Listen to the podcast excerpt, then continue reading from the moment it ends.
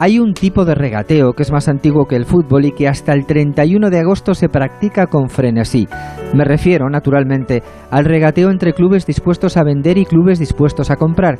Añado incluso a los que no están dispuestos a vender y a los que no tenían previsto comprar. Hasta el cierre del mercado el fútbol se convierte en un zoco donde todos fingen no tener prisa. Esa es la primera clave de la negociación tomárselo con calma, hacer ver que no necesitas vender y simular que no necesitas comprar. En ese punto se encuentran ahora mismo el Paris Saint-Germain y el Real Madrid, con Mbappé convertido en alfombra persa. En este caso el regateo es de categoría Champions. No olvidemos que al que la IFI es catarí y en el mundo árabe el regateo es una cuestión cultural y no olvidemos tampoco que Florentino es un reputado especialista en negociaciones, especialmente sobre la bocina. Ambos saben que toda negociación comienza con un no rotundo.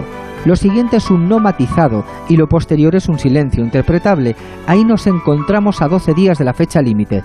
En París nadie confirma Mbappé y en el Madrid no se quiere ni mencionar el asunto, excepción hecha de Cross que ha debido pensar que nadie escucha el podcast que hace con su hermano. Como en todo regateo, lo que hay que alcanzar es la satisfacción de las partes. En este sentido, el PSG tiene que encontrar todavía la forma de convencer y convencerse de que le sobra Mbappé. Messi es una buena razón y Cristiano sería otra. El regateo también sirve para comprobar que el comprador se merece aquello por lo que puja. Por eso callan en el Madrid, para demostrar respeto a la espera de que al que la IFI ofrezca a Florentino un té con hierbabuena y una conversación amistosa. Buenas noches.